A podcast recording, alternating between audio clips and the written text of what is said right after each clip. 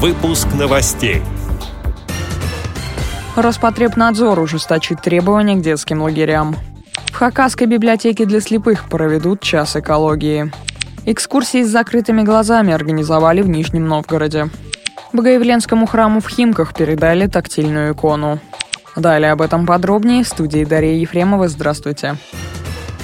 С января 2017 года в России поменяются санпины для летних лагерей – Ужесточатся требования к санитарной обработке территории и созданию условий отдыха для детей-инвалидов. Об этом пишет газета «Известия». Общественная палата России подвела итоги горячей линии по профилактике нарушений в организации летнего детского отдыха. Выяснилось, что родители детей, побывавших в лагерях этим летом, в первую очередь недовольны нарушением санитарных норм, отсутствием адекватной медицинской помощи, плохим питанием и некомпетентностью вожатых.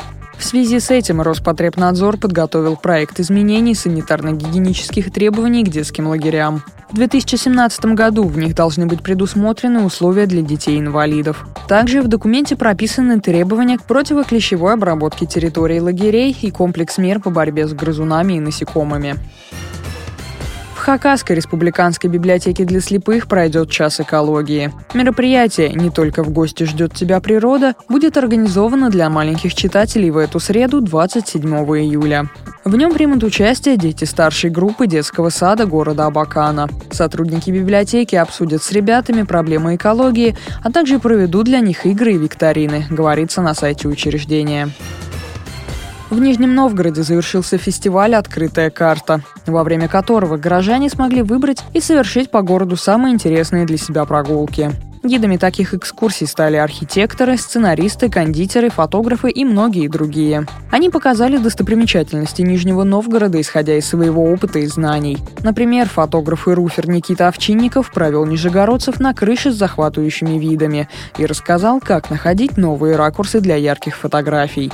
А во время прогулки под названием «Экскурсия, на которой вы ничего не увидите», незрячий гид, руководитель Тифлоинформационного центра Нижегородского государственного университета Марина Рощина познакомила участников с городом через звуки, запахи и ощущения. Мы провели экскурсию для людей зрячих, когда у них были завязаны глаза. Мы сразу сказали, что целью нашей экскурсии не является показать им, как чувствуют себя незрячие в городе, мы сказали, что наша цель показать им, каким образом еще они могут воспринимать действительность, воспринимать город и в городской среде ориентироваться.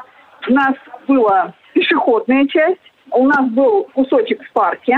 Мы поехали на одну остановку на трамвае в центре города и пошли в кафе. Кафе такое было не очень доступное, ну, специально практически выбранное, с большим количеством лестниц кафе мы с ними посмотрели картинки рельефные, ну потом делились впечатлениями. И, в общем-то, очень многие взглянули и на себя по-новому, и на городскую среду по-новому. Тактильную икону Святой Блаженной Матроны Московской передали Богоявленскому храму в Химках. Этот уникальный образ создал скульптор Олег Зон, автор работ проекта «Увидеть икону».